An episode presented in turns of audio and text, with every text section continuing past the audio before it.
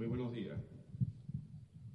Representantes de la Universidad de Cádiz, responsables municipales, presidente de la, aula, del aula Julia Traducho, señores profesores y alumnos, pregoneros, cofrades, amigos todos. Es para mí un honor poder estar aquí esta mañana para presentarle a quien solo en unos minutos se convertirá en pregonero universitario de la Semana Santa en esta sede académica. Y es un honor porque además de poder darles a conocer algunos aspectos de un buen cofrade, también les voy a poder hablar de un buen amigo y sin duda, en su día, un buen estudiante. Pero antes de entrar de lleno en la personalidad de nuestro pregonero, quiero agradecer a los responsables de la, de la comunidad universitaria, al rector y a quienes dirigen el campus Bahía de Algeciras, que tuviesen a bien atender en su día la propuesta de otro buen cofrade y amigo, Pepe Jurado, para iniciar un ciclo de pregones que poco a poco se está convirtiendo en un acontecimiento consolidado dentro de los actos de la cuaresma de esta ciudad. Dicho esto, me detengo para aprovechar y felicitar a Pepe Jurado por la concesión en esta cuaresma de 2014 de la palma cofrade que otorga el Consejo Local de Hermandades y Cofradías desde aquí. Pepe, te deseo lo mejor. Enhorabuena.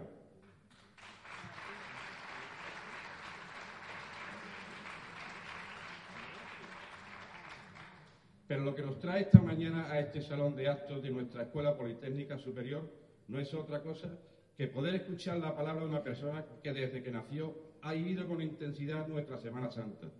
Conocedor del trabajo de otras cofradías de distintos puntos de Andalucía, como Cádiz, Málaga o, como no, Sevilla. Siempre se ha volcado por hacer grande la Semana Santa de Algeciras. De hecho, durante los años en los que la Semana la, la Semana Mayor algecireña vivía momentos de auténtico ostracismo, él y un grupo de cofrades, entre los que me aprecio encontrarme, logramos mantener viva la llama de nuestra Semana Santa, a través de la cofradía del Santo Entierro y María Santísima de Soledad, nuestra cofradía. Nuestro pregonero universitario de 2014 es Carlos Navarro Moreno. Nació en Algeciras un 29 de enero de 1955. Es el segundo de tres hermanos. Está casado con Maruja Gallardo y tiene dos hijas, Macarena y Ana. Desde que llegó a este mundo le corre por las venas el gusanillo cofrade, gracias a sus padres. No en vano, en su madre Josefina Moreno, quien a finales del pasado año nos dejaba para siempre. Fue quien llevó las riendas de la cofradía del Santo Entierro durante años, cuando precisamente en Algeciras solo dos hermandades salvaron de la latencia que provocó la década de los 70 en la Semana Santa local, la Hermandad de Medinaceli y del Santo Entierro. Abro un paréntesis en este momento para decirle al pregonero algo que seguro no habrá olvidado. El inapagable trabajo que durante años hizo su madre, no solo porque no desapareciera nuestra hermandad, sino porque la Semana Santa de esta ciudad siguiese creciendo para llegar a lo que es hoy. Por eso, desde aquí, querido Carlos, quiero tener públicamente estas palabras de agradecimiento hacia tu madre, a la que creo que todos los cofrades de Algeciras le debemos algo. Por eso, ahora que te encuentras junto a tu soledad, querida Josefina, solo puedo decirte en nombre de todos, gracias.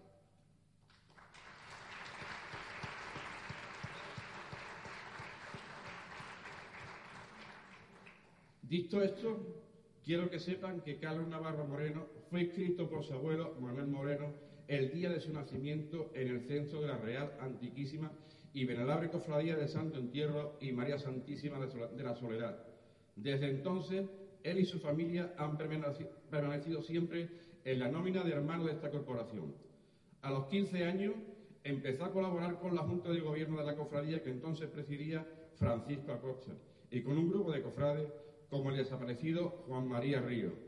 José Cea o Juan Camacho comenzó a tirar del carro, llegando incluso a hacer las veces de hermano mayor antes de las reformas diocesanas.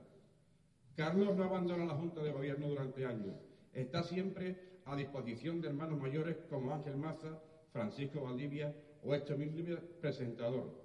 Desempeña casi todos los cargos que puedan existir en una Junta de Gobierno, desde distintas vocalías hasta la Fiscalía, la Secretaría, la vicepresidencia o siempre difícil tarea de conducir el paso del Cristo de la frente como capataz. Pero sin duda, uno de los momentos más importantes en la vida cofrade de Carlos se produjo en el año 2002, cuando nuestra cofradía conmemoró, conmemoró el 250 aniversario de su, fundación, celebrándose la, la única procesión magna que hasta ahora se ha desarrollado en la historia de la Semana Santa de esta ciudad. En aquella ocasión, Carlos ejerció como coordinador, como jefe de procesión, la llegada, la salida, carrera oficial de cada una de las hermandades de la ciudad. Un trabajo que no lo digo yo, lo dicen los resultados de aquel histórico día. Cumplió a la perfección. Tras esa importante efeméride, Carlos se hizo cargo de la cofradía de Santo Entierro, siendo hermano mayor entre los años 2004 y 2008. Años en los que se produjeron importantes mejoras en la hermandad, como el inicio actual de la Casa de Hermandad. Además, incrementó las relaciones con el Regimiento de Artillería, hermano mayor honorario de la cofradía presidiendo la celebración de la coronación litúrgica de la Soledad, cuya corona fue donada por el propio regimiento. Una vez concluido su mandato, Carlos queda desligado de la Junta de Gobierno, aunque mantiene todos los lazos de unión con la hermandad, colaborando con sus actuales rectores, cada vez que será necesitado y, por supuesto, desfilando junto a nuestros salados titulares cada noche del Viernes Santo.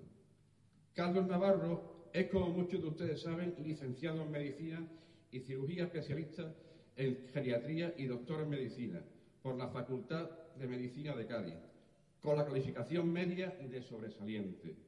Ha trabajado para el Servicio Andaluz de Salud como asistente médico en el antiguo Hospital Militar de esta ciudad y como profesor de las materias de la rama sanitaria de formación profesional. Nuestro pregonero goza de un amplio currículum profesional que podríamos estar desgranando durante mucho tiempo. Pero como sé que lo que quieren es escuchar cuanto antes su pregón, solo les diré que además de todo lo expuesto anteriormente, Carlos es representante de la Sociedad Española de Geriatría y Gerontología en la Federación de Asociaciones Científicas Médicas de España y que ha recibido en dos ocasiones el premio Averroes. A la mejor comunicación médica durante el Congreso de la Sociedad Andaluza de, de Geriatría, premio que ha compartido con otros galardones por comunicaciones libres en Congreso de dicha sociedad. Es por todo ello por lo que considero un acierto total que sea su persona elegida para ofrecer este pregón y a la que hoy tengo el orgullo y a la vez el compromiso de presentar, porque nadie como tú, Carlos, para poder combinar los valores que representa la universidad con los sentimientos, alegría y sinsabores que pueda tener actividad de una cofradía. Durante parte de tu vida has estado ligado a la docencia, ya sea como alumno o profesor, algo que siempre has llevado a gala como siempre lo has hecho también en la hora de trabajar para inculcar otra educación, la religiosa, a través de la catequesis plástica que cada viernes supone la salida del Santo Entierro, nuestra cofradía, por las calles de esta ciudad. Dicho esto, solo me queda decirte, pregonero, que disfrute este momento tal y como quienes aquí nos encontramos. Estamos seguros que lo vamos a hacer con tu lección magistral sobre la Semana Mayor. Experiencia, sabiduría y sentimientos no te faltan porque sé, amigo Carlos, que lo que en solo unos minutos nos vas a contar no solo ha salido de tu pluma, sino de tu corazón. Don Carlos Navarro, pregonero, suya es la palabra.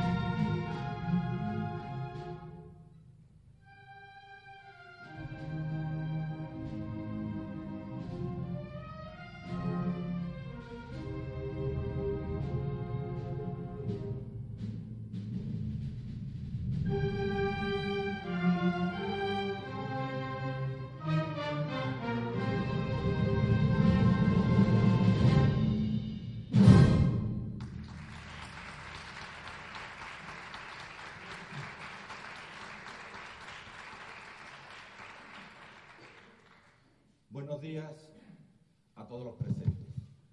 Cuando me propuso mi amigo Pepe Jurado, al cual desde aquí le deseo una pronta recuperación, dar este pregón, para ser sincero tengo que decir que tuve mis dudas si sería capaz de realizarlo, pues no me fue fácil prepararlo ya que no me veía yo de pregonero. Luego de rezar, cavilar y pedir opiniones en mi entorno de familia y amigos, llegué a la conclusión de hacer lo que sé hacer y hago, investigar y transmitir lo encontrado. Lo primero que hace todo el mundo, encargado de pregonar, es saludar y agradecer a los que le han encargado el proyecto y, como no, a los presentes en este acto. Pero me tomaré la licencia de hacerlo de una forma diferente. Quiero dar las gracias en primer lugar a Dios Padre, que nos hizo, y al Espíritu Santo que se derramó sobre nosotros, pues son ellos, junto con Jesús, quien un día pensaron que hoy estaría aquí en mi Algeciras pregonando y preparándonos para celebrar la Semana Santa. Gracias a nuestro Señor Jesucristo, que nació, murió y resucitó por nosotros hace ahora casi dos mil años. Es la razón primera por la que estamos aquí reunidos. Y es su fiesta la que celebramos, y su paso entre nosotros es el que me toca pregonar. Gracias también a su madre, la Virgen María, a quien queremos y veneramos, porque fue ella quien nos trajo a Jesús y no solo eso, sino que Jesús nos la dejó como nuestra madre para cuidar de nosotros. Y por eso en estos días la acompañamos en su particular Semana de Pasión. La Semana Santa empieza por ellos y lo que se vive en ella solo tiene sentido si se entiende que es su semana tanto como la nuestra. Por lo que vivió Jesús, podemos actualizarlo nosotros hoy en día. Gracias también a la Iglesia, pues fue ella la que hizo de lo vivido en Jerusalén en el año 33 lo que vivimos hoy gracias a que hubo unos evangelistas y apóstoles que guardaron la memoria de lo que hizo Jesucristo y esparcieron su semilla por todo el mundo. Gracias a los cristianos que nos precedieron y que nos ven desde el cielo. Gracias a quienes mantuvieron la tradición recibida de padres a hijos de generación en generación para llegar hasta nosotros. Y sobre todo y en particular, gracias a mi madre, la cual nos dejó hace poco. Fue la responsable en parte de que esté hoy día delante de vosotros porque ella fue la que me introdujo en este mundo semana santero, en mi cofradía de toda la vida, la del Santo Entierro y Soledad. La memoria de la Semana Santa de Jesucristo vive en todos ellos, vive en todos nosotros y por eso estamos hoy aquí reunidos en su nombre. Pero el pasado no queda ahí, en pasado, pues la historia siguió viva, transmitiéndose de padres a hijos, a nietos y vuelta a empezar. De eso Saben bien los cofrades que atesoran la tradición de sus mayores, lo mismo tanto los naturales de Algeciras como los que sienten esta ciudad como suya porque la llevan en lo más profundo de su ser. Gracias en particular a las hermandades y cofradías que con mero y tesón preparan esta semana con alelo durante todo el año y dan lo mejor que tiene cada uno de ellos. Gracias a mi mujer, Maruja, y a mi amigo Paco, que me han ayudado constantemente y me han rectificado constantemente a preparar este pregón. Gracias también a las entrañables palabras de, mi presentador, mi amigo Diego, sobre todo en estos momentos difíciles que vive la familia. A la colaboración de la orquesta, amigos de la música y en particular a Juan Carlos, su director, por las facilidades dadas en todo momento. Y por último, pero no menos importante, gracias a todos los que habéis venido a escucharme, las autoridades presentes, a los cofrades y, como no, a la Asociación Julieta Dusta por permitirme verter mis pocos conocimientos sobre la pasión a todos los que estáis aquí presentes. Yo, que soy nuevo en esto de pregonar, me pregunto si acaso esta no es la mejor manera de empezar, ya que muchas veces damos las gracias a tanta gente, empezando por los importantes, que nos olvidamos del más importante, que no es sino aquel cuya Semana Santa vamos a celebrar. Y para eso, para celebrarla, hay que entender lo que pasó hace ahora casi dos mil años, y hay que escuchar una vez más el primer pregón pascual que se hizo en la historia, al pie del sepulcro, y que esta Semana Mayor se volverá a repetir. Yo quisiera en este pregón invitar a todos a ver la Semana Santa no solo con los ojos de los artistas que hicieron las sagradas imágenes tanto de nuestros Cristos como de nuestra Madre en sus diferentes vocaciones, sino que cuando las contemplen sienten, sientan con el corazón, conociendo un poco más las anomalías de su juicio y el sufrimiento físico desde el punto de vista médico por el que pasó nuestro Señor, hasta la injusticia de la muerte que sirvió para redimirnos a todos nosotros.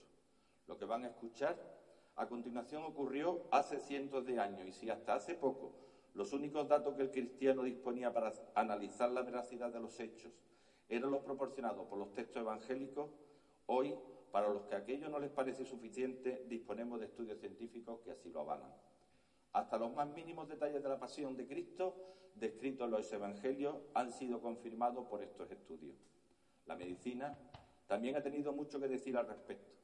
Las múltiples experiencias realizadas por Barber y otros permiten reproducir minuciosamente la historia clínica de la pasión de Jesús, confirmando aquellos atroces padecimientos a la luz de nuestros conocimientos actuales. Los hechos sucedieron así. Comenzará a recorrer los días de la pasión, como no, por el Domingo de Ramos, donde volveremos a evocar la entrada triunfal en Jerusalén, desfilando por nuestra calle La Borriquita. Representa al Señor del Amor, como Salvador y montado en un pollino, tal y como profetizó Zacarías. Será acompañado por la Virgen de la Alegría, alegría contenida, ya que sabría seguramente lo que ocurriría con su amantísimo Hijo. Pero ¿qué significado tuvo esta entrada triunfal en Jerusalén? Por un lado, el reconocimiento público de su poder de convocatoria, demostrada con creces en todos los textos del Nuevo Testamento. Pero por otro, fue un gesto quizás determinante para lo que ocurrió después, y que la conspiración contra el maestro fue una suerte de aguijonazo que impulsó el desarrollo de los acontecimientos. Dando por sentado el riesgo que suponía a esas alturas el mensaje de Jesús el Nazareno, los principales sacerdotes y fariseos se reunieron y dijeron, ¿qué haremos? Porque este hombre hace muchas señales. Si le dejamos, todos creerán en él.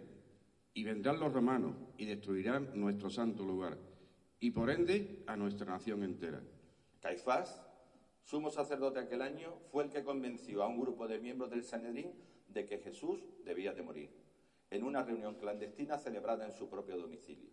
La resurrección de Lázaro, que es achacada la supuesta magia y hechicería aplicada a Jesús, y el ciego que recobra la vista son dos eventos importantes que disparan la voz de alarma a un un Jesús sin duda espiado y seguido, desde que comenzara su predicación y vida de milagro, convirtiéndose así en un desafío para el sistema establecido. La entrada triunfal en Jerusalén, en su tercera Pascua al menos, buscada deliberadamente por Jesús, y la purificación del templo, justo como cuando más concurrencia de populacho había, hicieron sin duda que el desenlace fuera inevitable. Esta purificación del templo, el cual estaba bajo el mando de Caifás como sumo sacerdote, hombre muy rico y corrupto precisamente por el negocio que denuncia Jesús en la expulsión de los mercaderes. Las excusas religiosas y políticas para asesinar al maestro esconden quizá los verdaderos intereses económicos personales del sumo sacerdote y otros miembros del Sanedrín. Lo cierto es que en esta conspiración participan al final todos los grupos que viven en Jerusalén, los gentiles, el Sanedrín, Herodes, Roma y el pueblo de Israel que días antes le había aclamado como Salvador y como el bendito que viene en el nombre del Señor. Tengo que dejar claro que la muerte de Cristo estaba diseñada, permitida y ordenada por Dios mismo. Todo obedece a un plan santo y soberano de Dios desde antes de la fundación del mundo. La conspiración tendría éxito, sí, pero solo cuando coincide con los planes de redención de Dios. El poder judío, que se concentraba en Jerusalén, vio en Jesús a un agitador, un falso Mejías e incluso un blasfemo y apátrida medio loco. Los judíos no pensaban que Jesús fuera un sedicioso. Para ellos era solo uno más de los cientos de profetas que proliferaban por Palestina. Pero para los miembros del Sanedrín veían en él sobre todo un peligro para sus intereses económicos, políticos y religiosos. Ser o no ser el Mesías no es la cuestión principal para los dirigentes judíos. De lo que se trata es de silenciar a Jesús a cualquier precio. Precio, por el otro lado, que le salió barato tan solo 30 monedas de plata entregadas a Judas Iscariote. En la tarde-noche del Domingo de Ramos procesionará la cofradía de la oración en el huerto. Jesús desfilará por las calles de Algeciras acompañado de la copa de sufrimiento que le ofrece el ángel del Señor. Tras él, acompañándole Nuestra Señora del Buen Fin. Es esta la primera etapa de la pasión, cuando comienza la tortura de Jesús en el huerto de Gesemaní. Se produce en él la o sudoración de sangre. El primer tormento o expresión del intenso dolor de la pasión señalado en los Evangelios horas antes de ser entregado a sus enemigos. La lucha era aterradora y un ángel se presentó para confortarlo. Nos lo cuenta Lucas en su Evangelio. Y se le apareció un ángel del cielo para fortalecerle. Y estando en agonía, oraba más intensamente. Y era su sudor como grandes gotas de sangre que caían hasta la tierra. Es interesante hacer notar que el único evangelista que relata este hecho fue Lucas, muy posiblemente el médico sirio que cita Pablo y que acompañó al apóstol en su viaje a Roma. Este fenómeno de la hidratidosis es muy raro, pero está perfectamente documentado y ocurre en condiciones excepcionales. Y él estaba sometido a un gran esfuerzo y agotamiento tanto físico como emocional, consecuencia de una emoción profunda y de un miedo atroz. La hematohidrosis, llamada también hemohidrosis o hematidrosis, es una respuesta fisiológica a una situación de estrés máximo. Se ha descrito únicamente en personas cuando sabían con certeza que van a morir en breve, de forma dolorosa y violenta, como condenados a muerte o en situaciones de guerra. La causa de este fenómeno es un intenso estrés que provoca en el organismo una descarga del sistema nervioso vegetativo simpático como reacción de alarma, se liberan catecolaminas, la adrenalina y la noradrenalina, el cortisol y la encefalina, que entre otros efectos cardiovasculares y metabólicos cursan con una fuerte vasoconstricción alfa-1 cutánea, con lo que hace desplazar un gran volumen de sangre. En primer lugar, esta situación hace que el cerebro se ponga en guardia. La reacción es preparar al cuerpo a la acción defensiva. El sistema nervioso centra su estímulo, se centra en el estímulo potencialmente lesivo, las hormonas liberadas activan los sentidos, aceleran el pulso, la respiración, se torna superficial y la musculatura se tensa. Esta respuesta, llamada también reacción de lucha o de huida, es fundamental porque nos ayuda a todos a defendernos contra situaciones amenazantes. El sentido de este proceso es que el organismo se prepara para el peligro, lleva el máximo de sangre a los órganos vitales, corazón, cerebro, riñones, hígado. Esto hace que aumente la presión arterial. Se activa un mecanismo de compensación con una descarga simpática colinérgica vasodilatadora que provoca una gran sudoración para perder volumen y disminuir esta presión arterial. Entonces, la sangre se dirige a donde se produce la vasodilatación, las glándulas odoríparas. Los tejidos no aguantan la presión, la sangre se extravasa, saliendo al exterior con el sudor. Esta mezcla de sangre y sudor sale por toda la piel del cuerpo, los coágulos se van juntando hasta correr por encima de la piel de todo el organismo en cantidad suficiente como para caer al suelo. Esta hemorragia microscópica tiene lugar en toda la piel, la cual queda por esta causa dolorida y extremadamente sensible. Esta agonía de Jesús no se debía tanto a los padecimientos físicos que pasaría, sino a la realidad del, paso del peso de los pecados de la humanidad que vendrían sobre él. En su oración en el huerto le dice al Padre, si quieres, pasa de mí esta copa, pero no se haga mi voluntad sino la tuya. La copa que Jesús bebió y no se resistió a la voluntad del Altísimo. Después de todo esto, se produce la detención de Jesús, la cual se materializa por parte de la propia guardia del templo y no por el contrario por la tropa romana, que tan solo se limita a guardar el orden en el huerto de Gesemaní y formada muy probablemente por un cuaternio bajo el mando de un centurión. Se produce de noche cuando el derecho romano y judío prohibían expresamente que se produjeran detenciones durante la noche. En realidad, los romanos carecían de interés en este asunto al principio. Fueron los fariseos los que lo mezclaron en ello. La razón es muy sencilla. Querían la muerte de Jesús. Y aunque los judíos tenían cierta autonomía jurídica, las penas capitales estaban reservadas a los ocupantes romanos. Si la detención se hubiera producido por los judíos por su propia cuenta, se aseguraban de que Roma no interviniera y por tanto no podían condenar a muerte a Jesús. La predisposición a detención de Jesús se ve clara. Si atendemos a que no se detiene a Pedro, a pesar de utilizar la espada contra los asaltantes, llegando a lesionar a uno de ellos. Es notorio cómo se olvidan de todo lo que rodea a Jesús. Van a por él y se centran en él. Mantienen a Jesús detenido durante la noche. El juicio abierto contra Jesús consistió en realidad en un doble proceso.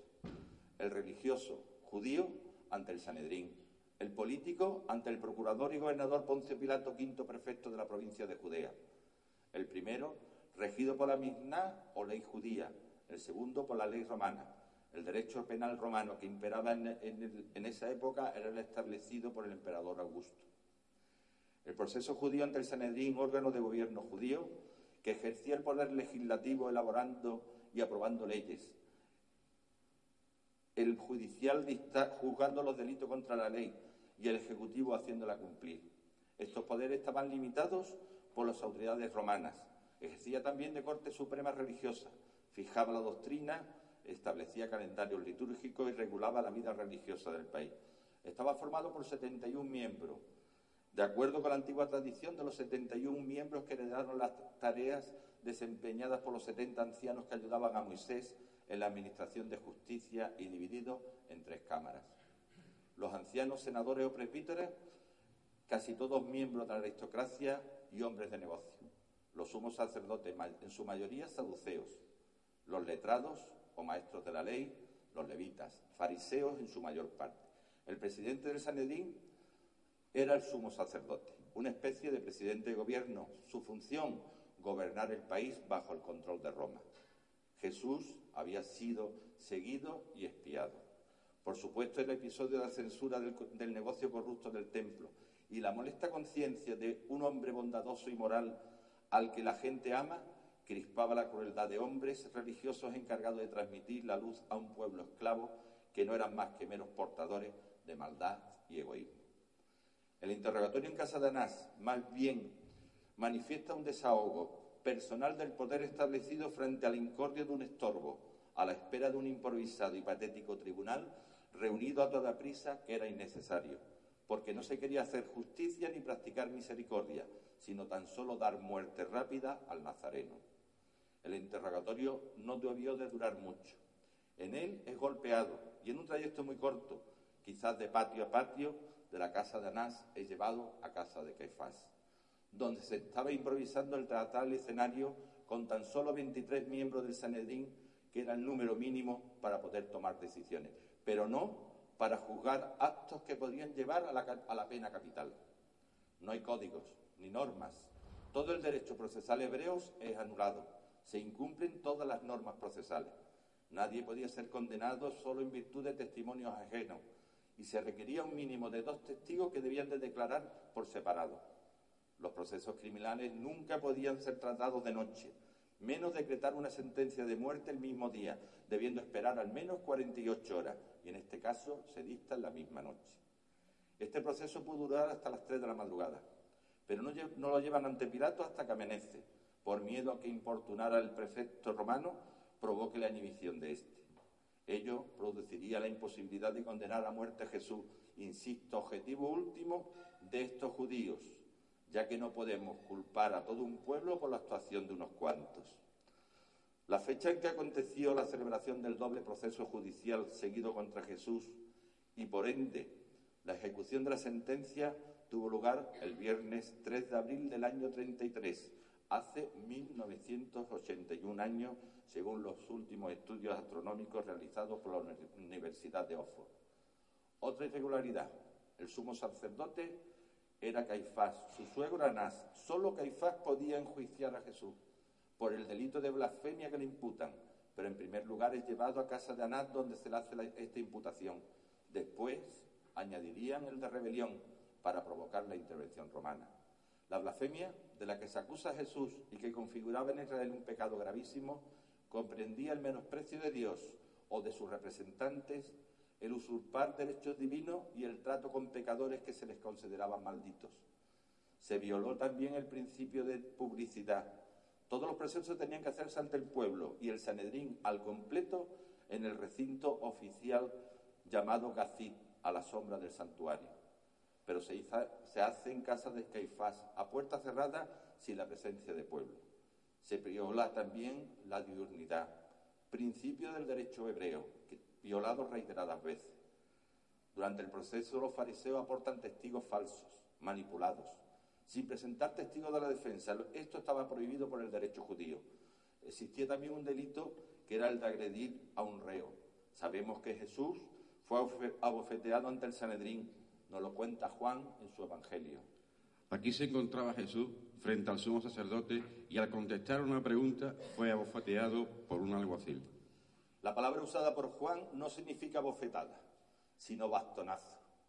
Según el doctor Judica Cordiglia, dice que es una lesión del cartílago de la nariz con desviación del mismo debido a un golpe con un palo corto, cilíndrico, de 4 o 5 centímetros, utilizada normalmente por la guardia del templo judío. Este golpe en la nariz le rompe y la desvía de su plano frontal. Teóricamente, según el derecho penal judío, el causante de esta agresión debió ser encausado, pero no fue así. Después de horas de debates e interrogatorios, Jesús da la declaración que hace enfurecer al sumo sacerdote. Y además os digo que desde ahora veréis, al Hijo del Hombre sentado a la diestra del poder de Dios y viniendo en las nubes del cielo. Entonces el sumo sacerdote rasgó sus vestiduras, diciendo, ha blasfemado, ¿qué más necesidad tenemos de testigos? He aquí ahora mismo habéis oído su blasfemia. ¿Qué os parece? Y respondiendo ellos dijeron, es reo de muerte. Recordemos que la piel de Jesús estaba sensible al haber sudado sangre. Y Mateo nos dice, y entonces le escupieron en el rostro y le dieron de puñetazos y otros le abofeteaban. Aquí aunque en el Evangelio no lo relata, el profeta Isaías incluye que los pelos de su barba serían arrancados. De mi cuerpo a los heridores y mis mejillas a los que me besaban la barba. No escondí mi rostro de las injurias y de sus esputos. El Sanedrín, al final, emitió la siguiente sentencia contra Jesús. El Sanedrín de Israel, reunido legalmente a la sombra del santuario para entender la causa de Jesús de Nazaret, acusado de blasfemo y hacerse hijo del Altísimo, después de haber invocado la asistencia del eterno justiciero, fuera del cual es imposible obrar en justicia y proceder rectamente, condena por 65 votos contra 6 a muerte ignominosa de cruz a Jesús de Nazaret. Perezca la memoria del blasfemo y los hijos estériles de su linaje y parentela. Maldigan a sus padres la vejez para que Dios borre su raza y su memoria de la faz de la tierra. Amén, amén. La Misná, o ley enseñada de la Torá, las leyes de Dios, establecía que un blasfemo nulo era en tanto no mencionara explícitamente el nombre de Dios, Jehová.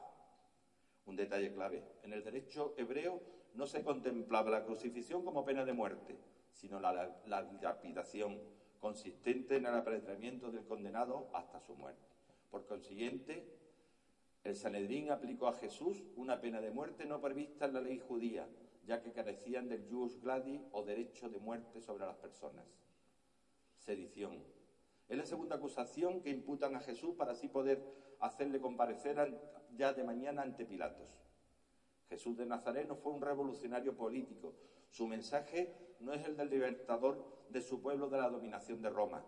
La ley de lesa majestatis se establece por motivos de traición se refiere a cualquier cosa que pueda disminuir la majestad del pueblo romano. En el derecho romano este delito de lesa majestad describía tipificando y sancionando con pena de muerte todo acto en contra de la soberanía de Roma. Ser un agitador de la población, un evasor de tributos o querer apoderarse del poder público eran tres actos antisociales castigados todos con ellos, con la crucifixión por el Senado de Roma y confirmada la sentencia por el emperador Tiberio César y en su nombre sus gobernadores. Todos los crímenes públicos atentatorios a la seguridad del Estado se quedaron incluidos en la ley Julia. Por eso, el juicio político ante Pilatos es a todas luces ilegal. Su condena no está basada en ninguna prueba, ya que no se demuestra que Jesús haya atentado contra el Estado romano. Pilatos no ve claro el asunto. Se quita el problema del medio encuentra un resquicio legal de competencia. Jesús es Galileo. Y Herodes, rey de Galilea, se encuentra en Jerusalén. Está claro que lo lleven ante Herodes y que lo juzgue. Pilatos así evita condenar a un justo, para desesperación de los judíos que ven ahora cómo se difumina la posibilidad de conseguir una pena de muerte. Herodes no se quiere mezclar, seguramente por su falta de identidad con los fariseos. Se quita el problema del medio y remite de nuevo a Jesús a Pilatos. Pilatos tenía aspiraciones políticas, no quería quedarse toda la vida en Judea, llevaba allí algo más de diez años, quería volver a Roma con un cargo de mayor relevancia y ello pasaba por la ausencia de problemas. Un incidente sería culpa del gobernador. La ausencia de problemas sería achacado al buen hacer del mismo. Pilato se encuentra en la disyuntiva de tener que lidiar con un asunto en que haga lo que haga, una parte del pueblo podía levantarse. Los fariseos actuarían sí o sí, siempre sin liberar a Jesús. Los seguidores de Jesús también podrían asimismo levantarse si es condenado. Pilatos realiza el interrogatorio del reo y determina que no encuentra delito en él. Así las cosas, según el derecho romano, el reo debería haber sido puesto en libertad de inmediato. Pilatos se salta el, derecho penal y para evitar problemas busca una solución salomónica. No, cede, no accede a la petición del Sanedrín de condenar a muerte a Jesús, pero tampoco lo deja libre sin más. Ordena un castigo con idea de que el mismo fuera suficiente para contentar a todos. A los fariseos porque verían a Jesús castigado y a los seguidores porque no lo iba a matar. Se produce la gran injusticia del castigo aplicado al que es declarado por un tribunal como inocente. Es difícil encontrar precedentes o casos similares en el derecho romano. Lunes Santo. Desfilará por las calles de nuestra ciudad la cofradía de penitencia de nuestro Padre Jesús atado a la columna de María Santísima de las Lágrimas. Es la representación del castigo impuesto por Pilato a un inocente para calmar las iras del populacho, azuzado por los miembros del Sanedrín. Pero la imagen preciosa de Jesús salida de las manos del insigne algecireño José Román no se corresponde a la realidad de cómo fue el castigo de verdad.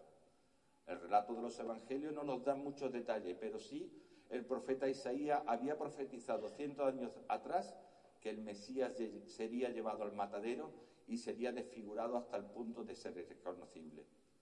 Pilatos, quizás pensando en salvarlo, ordena que lo azoten. Jesús es desvestido. Le atan las manos a una columna, las manos a una columna quedando encorvados sobre la misma. Dos fuertes verdugos, uno más alto que otro, diestros en su oficio, los cuales, puestos uno a, uno a cada lado del reo, le cubren metódicamente con sus golpes por toda la superficie del cuerpo. Toras, espalda, abdomen, brazos, piernas, a excepción de la parte del pecho correspondiente al corazón para no provocar la muerte del reo, sin dejar espacio alguno. Lo azotan desde atrás con el fragum. Este era un instrumento de tortura que costaba de un mango del que pendían una doble carrera, en cuyos extremos pendían trozos de hueso y plomo sin pulir, para que desgarrasen la piel y la carne del reo. Al flagelar a Jesús en su ya sensible piel, cada latigazo arranca literalmente los pedazos de su carne, brotándole abundante sangre. La ley judía prohibía aplicar más de 40 latigazos. Jesús, sin embargo, recibe al menos 60 azotes, repartidos por todo su santo cuerpo. La flagelación ocurre en el litostrotos de la Torre Antonia. El centurión al mando de los verdugos, temiendo su muerte, ordena que cesen en el castigo. Después del azotamiento, Jesús se desploma, quedando tumbado en un charco de su propia sangre. La flagelación romana tuvo lugar durante el segundo interrogatorio al que fue sometido Jesús por parte del prefecto de Roma. No era en sí un castigo, según el proceso penal romano, sino que era entendido como una medida de tortura con la intención de sonsacar la verdad al procesado y no, por el contrario, como una pena de azotes. La flagelación no debe, por tanto, ser considerada como una pena accesoria a la crucifixión, puesto que nunca formó parte de la misma. Alguien trenza una corona de espinas. No la corona circular del arte cristiano. La palabra corona nos ha, nos ha inducido a pensar en un cerco de espinas en torno a la cabeza, tal como lo presentan los crucifijos. Pero la frase empleada aquí por Marcos, al igual que Juan en sus evangelios, es entretejiendo una corona de espinas, se la pusieron sobre su cabeza. Es decir, no era una corona, era un casco cubriendo toda la cabeza, asegurada por debajo del mentón mediante juncos. Uno de los presentes le hunde la corona de un golpe, clavándosela en el cuero cabelludo. Esta región, muy vascularizada, comienza a sangrar profundamente. Pasado un cierto tiempo y algo repuesto de los azotes, Jesús es llevado por los soldados al atrio, en el interior del pretorio, e hicieron en él, con él lo que se llamaba en aquel tiempo el juego del rey. Este juego fue un desahogo brutal de la soldadesca romana. Para ello, congregan a toda la corte, le desnudan de nuevo, le hacen sentar sobre cualquier banco de piedra, le echan a las espaldas una capa corta de color grana, le ponen una caña, una caña por cetro en la mano derecha y empieza la farsa. Le golpeaban y de rodillas le hacían reverencias diciendo, salve, rey de los judíos. Imaginemos por un momento cuál es el aspecto de Cristo. El rostro cubierto de sangre, moraduras, colgajos de carne se desprenden de su superficie corporal, la nariz rota, así como la ceja derecha y el pómulo del mismo lado, los labios hinchados, el ojo derecho casi cerrado. La pérdida de sangre y sudor le han dejado en un estado vertiginoso, por lo cual los verdugos aparecerían borrosos ante sus ojos, casi cerrados por los, ojos, por los golpes, y el casco de espinas sobre su cabeza, infligiéndole más heridas y sangrando abundantemente sobre su santo rostro. Así aparece Jesús, herido y sangrante conforme lo había predicho el profeta Isaías. ¿Cómo se asombraron de ti mucho? De tal manera fue desfigurado de los hombres su parecer. También nos dice Isaías, despreciado y desechado entre los hombres, varón de dolores, experimentando en quebranto. Martes Santo. Realiza su cortejo penitencial la cofradía de Medinaceli y María Santísima la Esperanza. Uno de los días grandes de nuestra ciudad, el día del Señor de Algeciras. Es un Cristo bellísimo que se ajusta al siguiente pasaje de la Pasión. Aquí se comete otro error, otra anomalía judicial.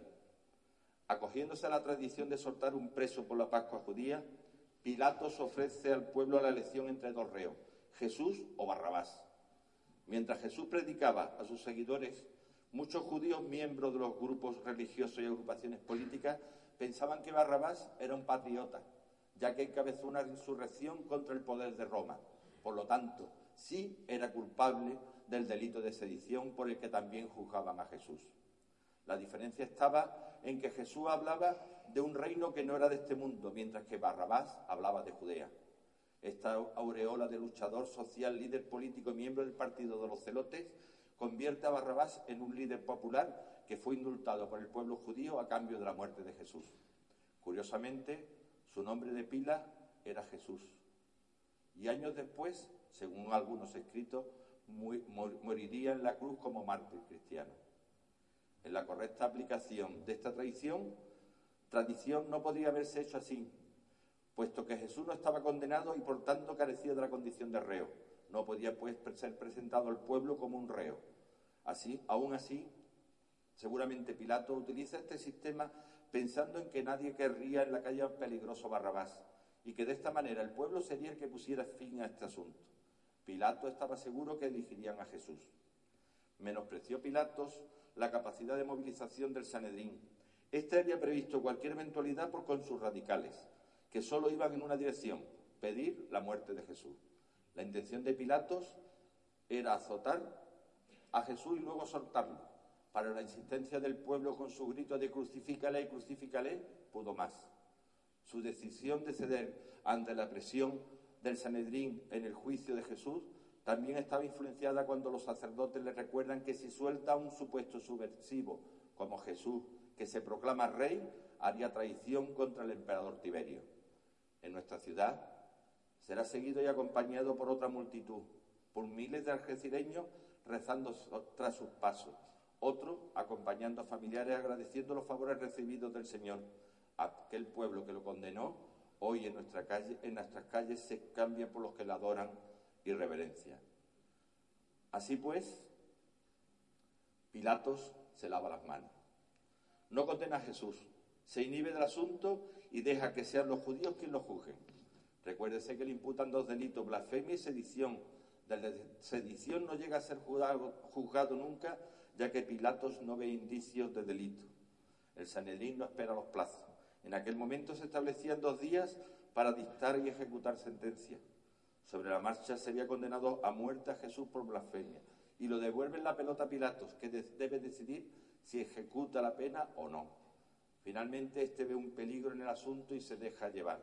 Manda a ejecutar a Jesús, dictando la siguiente sentencia. Jesús de Nazaret, seductor del pueblo, conspirador contra César, falso Mesías, será conducido a través de la ciudad hasta el lugar de las ejecuciones. Allí será clavado en la cruz y en ella permanecerá hasta la muerte. Las inquietudes de Pilato no estaban justificadas en relación al Nazareno. Debió de ser justo y objetivo.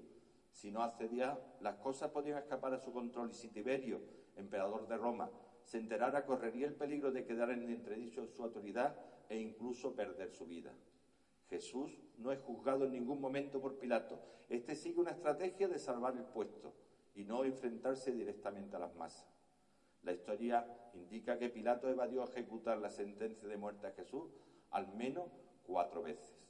Esa evasión se la debía en gran parte a la influencia que sobre el pretor romano ejercía su esposa, Claudia Prócula, que fue canonizada como santa por la Iglesia Ortodoxa Costa de Etiopía, seguidora del Evangelio de San Felipe, ya que era seguidora de Jesús y creía en éste como un hombre santo y justo. Pilatos manda escribir en tres lenguas la inscripción del delito de Jesús. Hay quien dice que de su mismo puño y letra, quizá para burlarse del Sanedrín, para que lo lleve colgado del cuello en el camino al Calvario y posteriormente sea clavado en la cruz. En él ponía Jesús Nazarenus Rey Erarum, Jesús Nazareno, Rey de los judíos, el INRI de nuestro crucifijo. Miércoles Santo. Saldrá por nuestras calles la venerable archicofradía del Cristo de la Buena Muerte y Nuestra Señora del Mayor Dolor, la cofradía de los estudiantes. El relato de la crueldad de este momento lo dejaré para más tarde, cuando lleguemos a la hora de su muerte.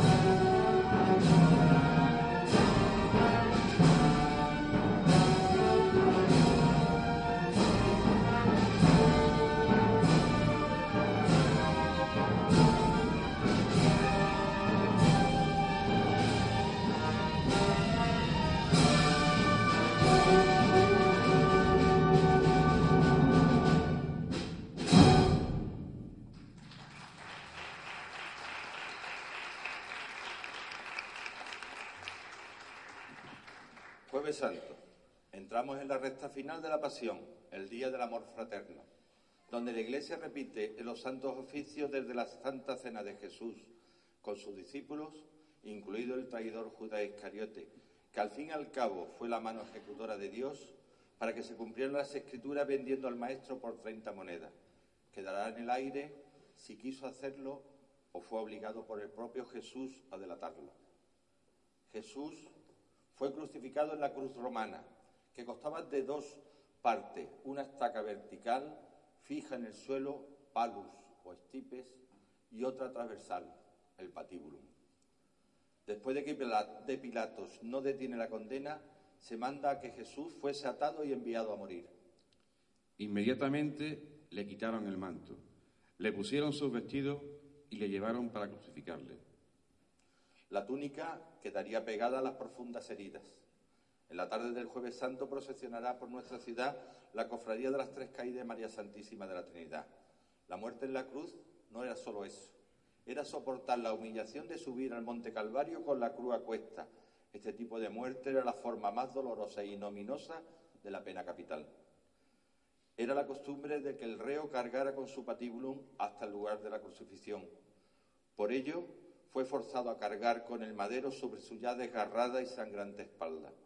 Jesús, ligado con una soga al tobillo derecho de dos ladrones, Gestas y Dimas, inicia su marcha hacia el punto donde se llevaba a cabo la ejecución, que distaba unos 600 metros el monte Calvario o Gólgota, por un terreno pedregoso con subidas y bajadas, lo que favorecía numerosas caídas. El madero debía de pesar alrededor de 40 kilos y medir entre unos 60 y unos 70 metros. El peso y la debilidad extrema del condenado provocaron diversas caídas, lo que determinó numerosas contusiones en rodillas, hombros, codos, costados, a consecuencia de las piedras del camino.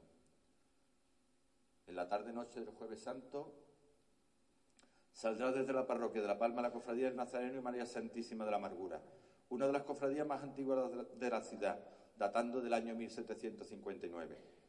Ya tenemos a Cristo tambaleándose y cargado con la cruz, el tronco burdamente cortado, rozaba e irritaba violentamente los hombros, sobre todo en cada caída.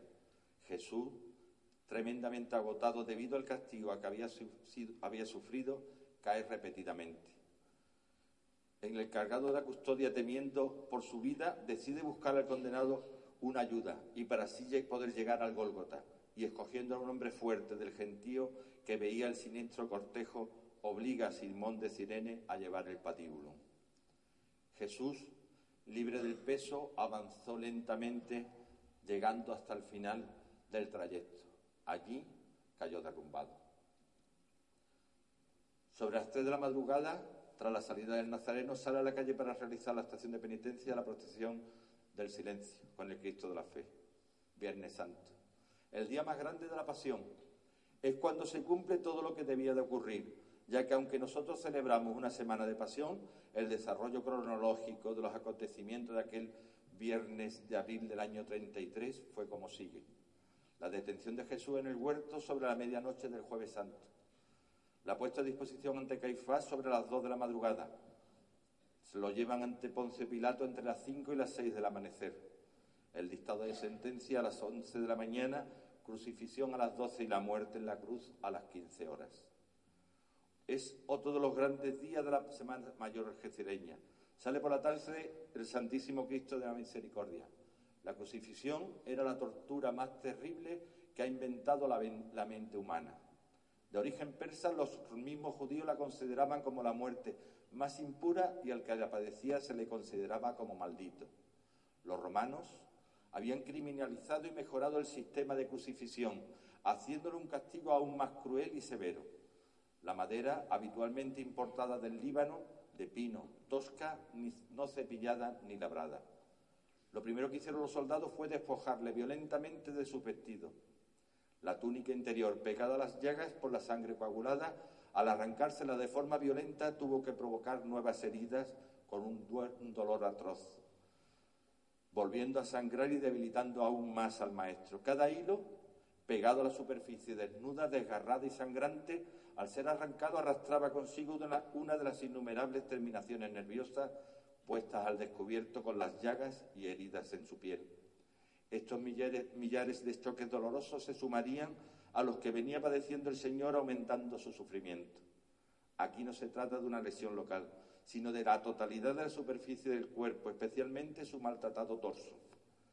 La sangre corre de nuevo y derribado al suelo, las llagas del dorso, muslo y pantorrilla se llenan de polvo y arena. Lo levantan, lo recuestan sobre los, hombros sobre el patíbulum e inician la tarea de clavar los clavos. Les tira los brazos. A golpe de martillazos atraviesan las muñecas a nivel del llamado espacio de Desdó. Esto está entre los huesos del metacarpo. No es posible que, que, la pasaran por las palmas de las manos, pues de esta forma no podría haber soportado un peso aproximado de 80 kilos, con lo cual se hubieran desgarrado las manos y el cuerpo se hubiera desprendido de la cruz. A nivel de citado espacio anatómico pasa el nervio mediano, que debió lesionarse sin romperse, provocando una contracción del pulgar y un enorme dolor que se reproduciría constantemente con el roce del clavo. La, crucifixión era efectuada por verdugos expertos. Los clavos de punta romana daban lugar a lesiones contusivas, no de corte limpio, funcionando como una sierra, desgarrando arterias, tendones y provocando fuertes dolores.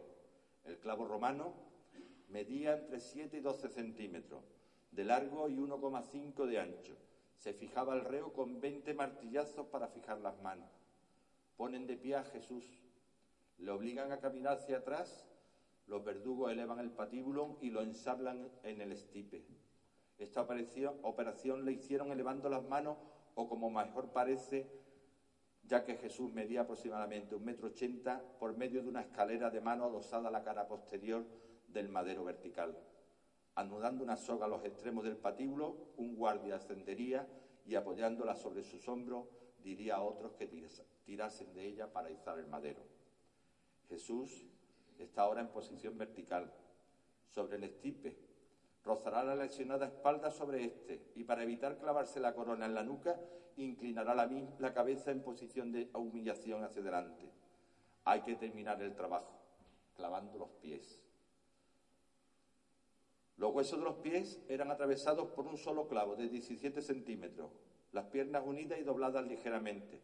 El clavo primero atraviesa el pie izquierdo, entre los huesos del metatarso, segundo y tercero, la interlínea de disfrag.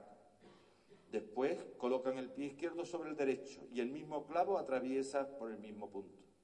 Normalmente se daban 30 mantillazos para fijar los pies. Con otros tantos fijaban los pies junto al madero, dejando las piernas ligeramente encorvadas. Pero, ¿de qué murió Jesús en la cruz? Su fallecimiento se debió probablemente a diversas causas, que se implicaron unas con otras. En la posición de crucificado, Cristo sufre la sensación permanente de ahogo. El aire penetra en los pulmones pero apenas sale. Se inicia la asfixia. La sangre se acumula en las mitades inferior del cuerpo la tensión arterial cae, la sangre se remansa en los órganos viscerales, el oxígeno tampoco llega a los músculos, que sufren contracciones espasmódicas y tetánicas, el epigastrio se hunde y oprime hacia adentro el abdomen, la caja torácica se eleva y se distiende en una inspiración profunda. Como defensa para restablecer la circulación y respiración normal, Jesús se eleva sobre sus clavados pies, pero al final agotado su cuerpo vuelve a caer. Poco a poco extenuado, va cesando en sus movimientos. Los brazos extendidos bloquean el tórax, impiden la respiración, oprimen la aorta y disminuyen el riego sanguíneo, disminuyendo con ello el flujo del ventrículo izquierdo del corazón, el encargado de, de enviarlo al resto del cuerpo.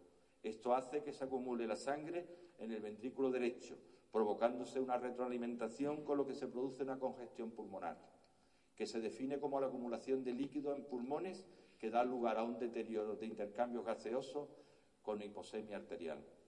Se produce secuencialmente. Aparece primero en la región de del pulmón, luego llena los espacios intersticiales y finalmente inunda los alveolos. La presión del llenado del ventrículo izquierdo se eleva. Esto conduce a una hipertensión venosa pulmonar, principal mecanismo subyacente de la congestión pulmonar. La elevación de la presión diastólica del ventrículo izquierdo es consecuencia de la sobrecarga de líquidos causada por su retención y su redistribución. Por otro lado, hay un aumento rápido de la presión arterial por un fenómeno de poscarga. No podemos saber, por otra parte, si la cruz poseía tacos salientes, los ídeles, que servían de apoyo y prolongaban los, los sufrimientos. Jesús se encuentra en ayuna desde la última cena, en el cenáculo. Había perdido mucha sangre en la hematoidrosis y en la flagelación. Las heridas expuestas al aire, al polvo, a los insectos, y a esto debemos añadir la intensa sed por deshidratación. La saliva desaparece, el cuerpo se le retuerce de dolor. El cuerpo suspendido por los brazos ejerce una atracción que bloquea el tórax, impide la respiración. No hay oxigenación en la musculatura, lo que produce calambre por exceso de lactatos. Comenzando los brazos, va extendiendo por hombro, abdomen, tórax, piernas, provocando terribles espasmos que se suman a todos los sufrimientos y dolores soportados por Jesús hasta ese momento. Los continuos movimientos del cuerpo por los calambres y por la búsqueda de oxígeno hacen que el cuerpo del Señor se golpee reiteradas veces sobre el madero, hundiéndose más y más la corona sobre su santa cabeza.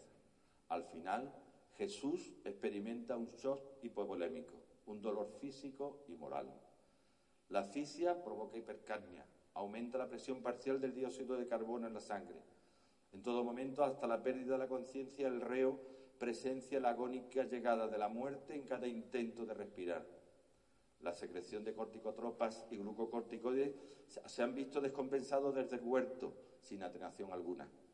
La flagelación había provocado hemorragias, dolor, alteraciones del sistema vegetativo destrucción de tejidos por contusiones y desgarro de lesiones musculares varias.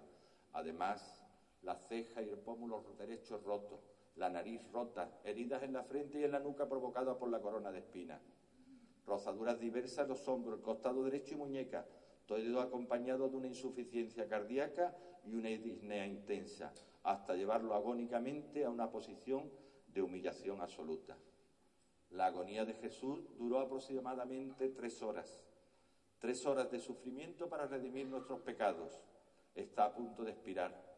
Son cerca de las tres de la tarde, la hora nona. Y expirando exclama, Padre, en tus manos encomiendo mi espíritu.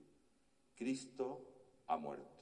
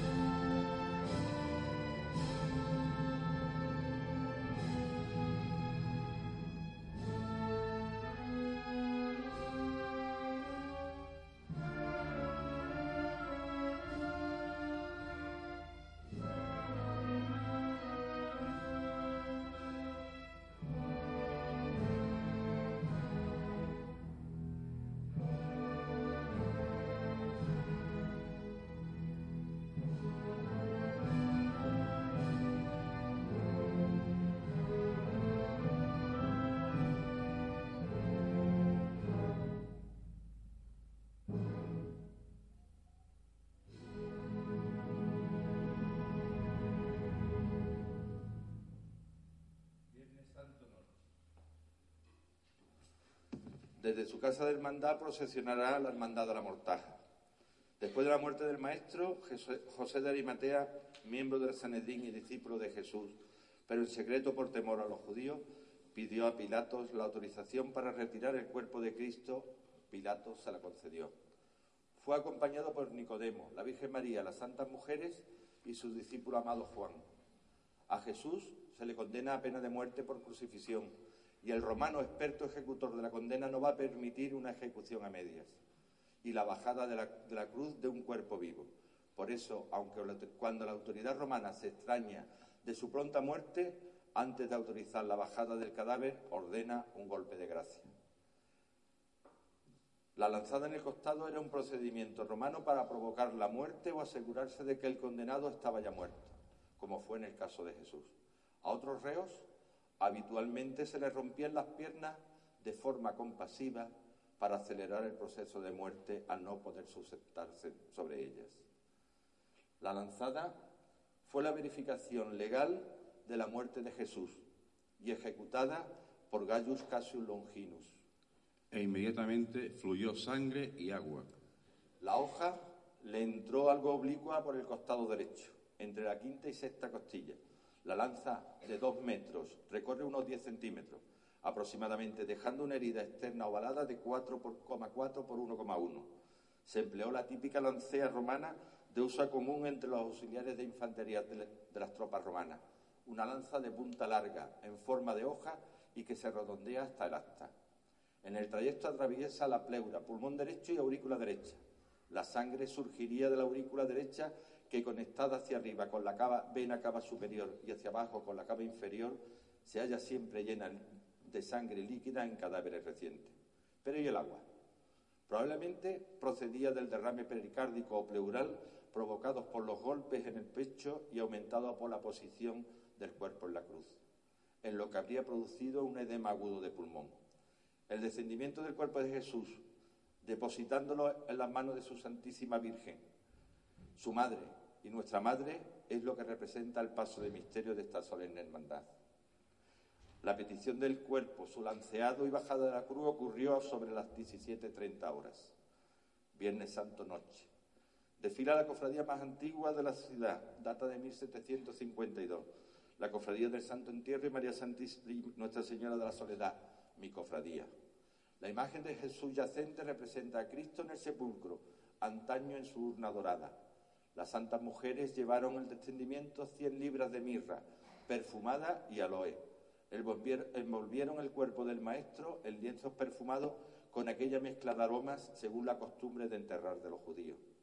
El cuerpo de Jesús nunca fue lavado, ya que la ley judía halachá y el rito funerario no permiten el lavado o tahará de un cuerpo muerto en las circunstancias y condiciones en lo que, que fue Jesús, es decir, de muerte violenta en cruz por autoridad distinta de la judía.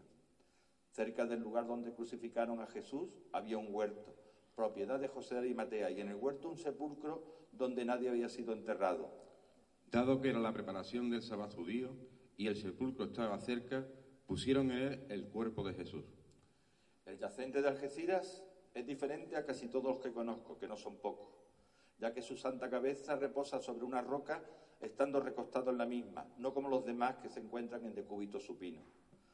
El depósito del cuerpo en el sepulcro se produjo sobre las 18 horas, el abandono del mismo con el, sellado, el sellado de la entrada con una losa rodante sobre las 18.45 y el comienzo del sabá a las 19.15.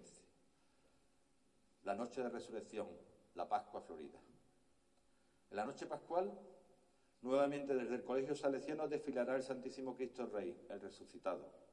Jesús de Nazaret profetizó en vida y en repetidas ocasiones su propia resurrección, hasta el punto de que cuando fue crucificado y sepultado los sanedritas, escribas y fariseos pidieron a Pilatos que ordenara poner una guardia a la puerta del sepulcro para evitar que fuera robado por sus seguidores y que esto anunciaran falsamente que el Maestro había resucitado.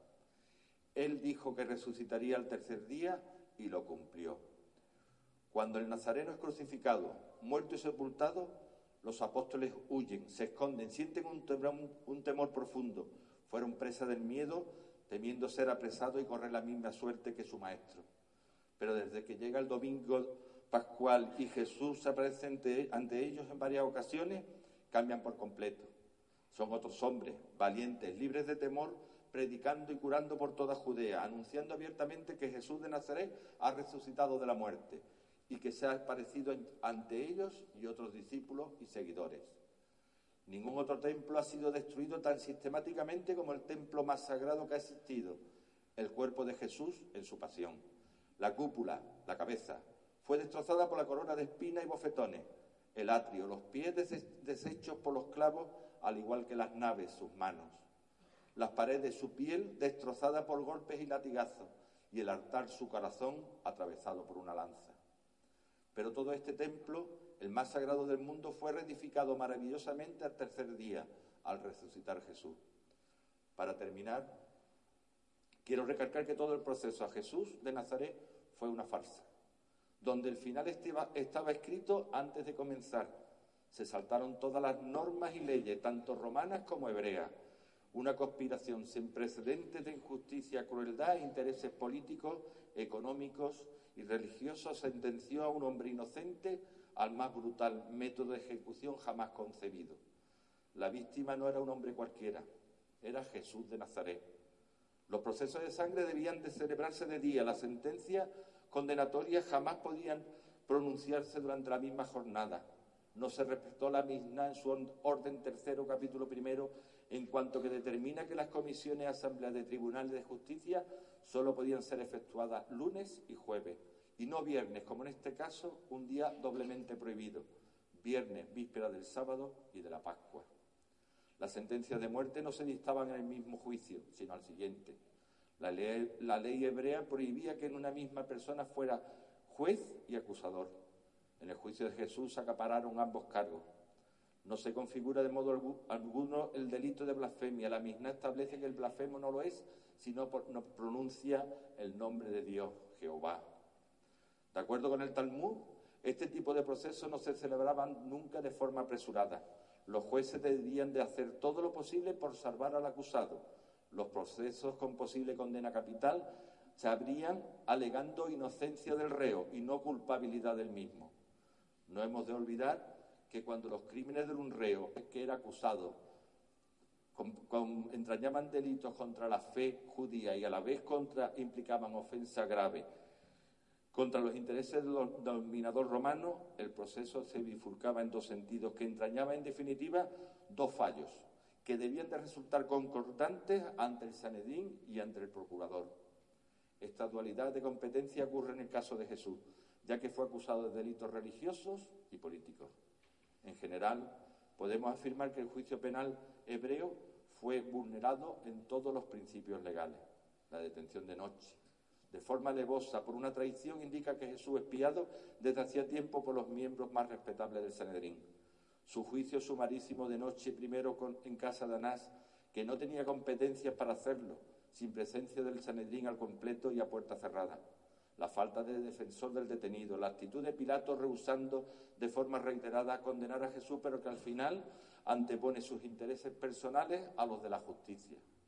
La cobardía de los discípulos y seguidores del Maestro, que en lugar de correr a socorrerle, se esconden por temor a ser declarados discípulos del Galileo a veces también nosotros nos, lo negamos, nos escondemos y miramos a otro sitio ante las injusticias de nuestro mundo.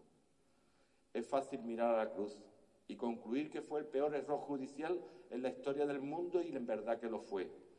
Pero esa no es la historia completa. La crucifixión de Cristo y su muerte también fue el acto más grande de bondad divina, el acto más de amor más puro jamás efectuado Muchos consideraban a Jesús un mártir, una víctima, pero lo cierto es que su muerte era el plan de Dios, el acontecimiento más importante de la historia de la humanidad y el acto de mayor amor perpetrado por un Dios que injustamente sufre por nosotros.